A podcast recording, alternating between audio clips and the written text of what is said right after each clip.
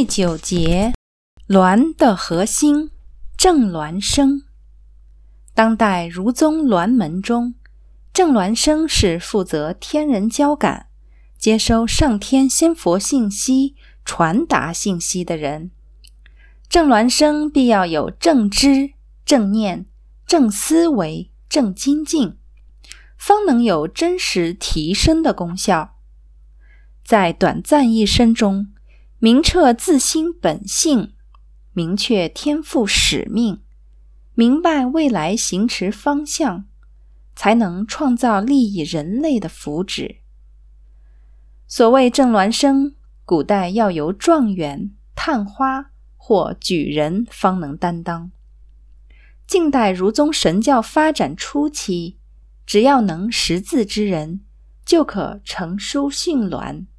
欠缺了对文学造诣的要求，必然在遣词用句方面难达上乘，更不论在鸾文中要求诗句记对的平仄了。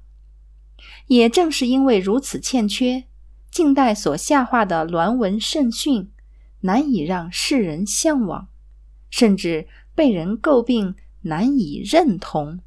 造成了近代儒宗鸾门体系无法有新的弘扬，这是在两千多年圣门发展历程中当代所处的悲哀。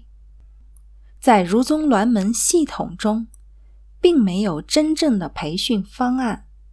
近现代对正鸾生的培训，皆是欠缺了正鸾生该如何做。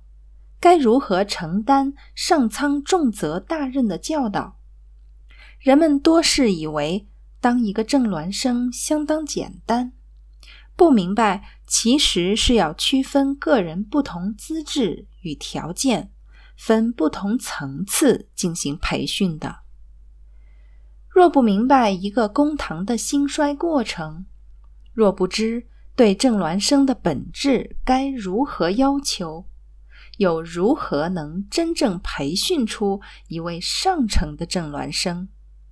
以当下台湾地区为例，正孪生不下五百余位，都是由各自的寺庙公堂做培训，没有一个真正的培训体系，就很难有一个大方向的思考作用。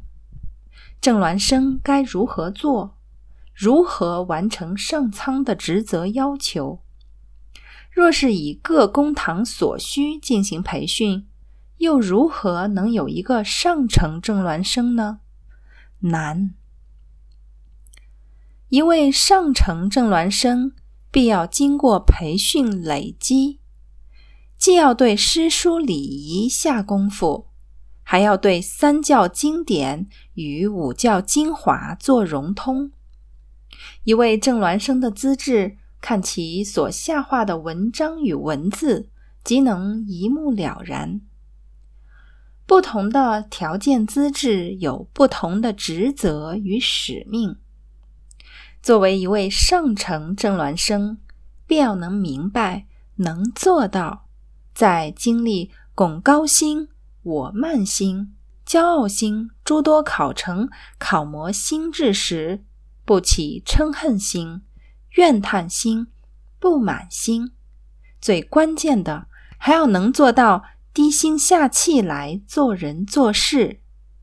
在正鸾培训中，通过这种考模，只是通过第一关而已，还要学习诸多学识理地方面做成长，才可通达所有上苍德泽的下化。若不能通过所有培训考验，就难成一位上乘的正孪生。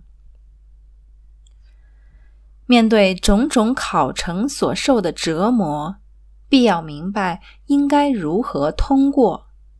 对三教理地要能融会贯通，对五教精华也要相互融合，还要应用得宜。在培训过程中，能坚持而不退转，没有丝毫怨叹与不满，更不会嗔恨仙佛或上苍，低心下气，面对所有痛苦考磨，就是未来担当重责大任的证明。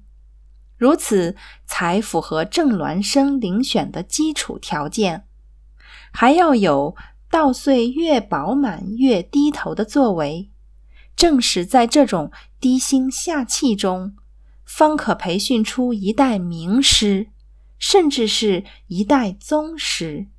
如此才能符合上苍对郑孪生的要求。